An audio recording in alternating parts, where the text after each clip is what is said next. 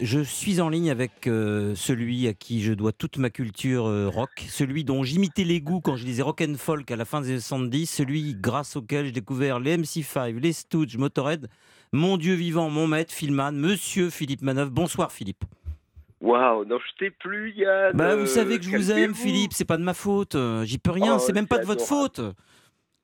Bah oui, c'est vrai, j'ai juste fait le job hein, à Bah, l'époque. Voilà. Je les ai vus arriver, ces Motorhead. Donc, Je sais. euh, ouais. Donc c'était c'était un groupe incroyable parce qu'il n'y avait pas d'équivalence quoi. C'est un puis un- ça faisait plaisir parce que Lemmy c'était un psychédélique. euh, il avait fait partie de Hawkwind de et même avant de Sam Gopal. Donc c'était un guerrier psychédélique. C'est lui qui avait chanté le numéro un de Hawkwind, de Silver Machine quoi. Donc on l'avait tout le monde l'avait un peu dans- repéré et puis d'un coup il a eu cette idée de faire un groupe euh, qui jouerait plus fort que tout le monde, un, nouveau power trio, euh, ce qui nous rappelait Jimi Hendrix, les Cream, euh, Grand Funk, enfin plein de trucs fabuleux.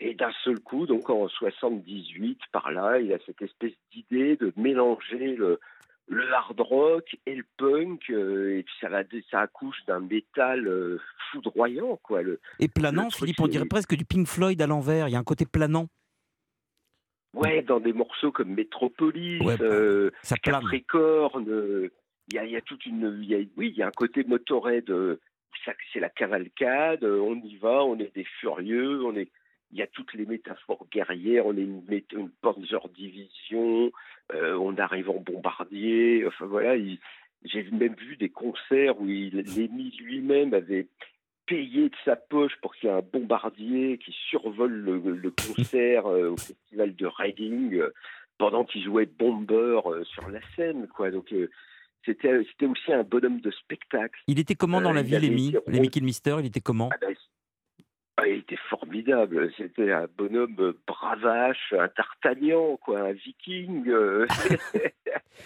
Je ne vais pas Et vous déranger longtemps, euh, Philippe, mais je voulais avoir une. une qu'est-ce que, d'où vient le mot Motorhead? Parce que les gens ne sont pas toujours d'accord sur, la, sur l'appellation du groupe, l'origine du nom.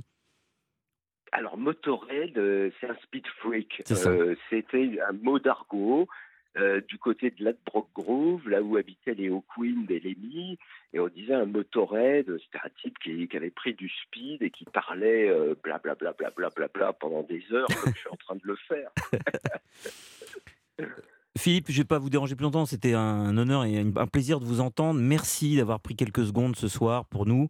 Et on fait un spécial Ah bah, Motorhead. Je- vous ai dédié l'émission par amitié parce que j'ai beaucoup d'admiration pour vous. Merci pour tout ce que vous avez fait pour, ce, pour le rock, le rock and roll, qui est pour moi une des choses les plus importantes euh, au monde. Merci Philippe. À bientôt. Keep rocking, Yann. Bonne émission. Hey. Kick out the Salut. jams, Ouais.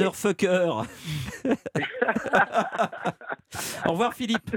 Keep rocking. Keep Salut, rocking. mec.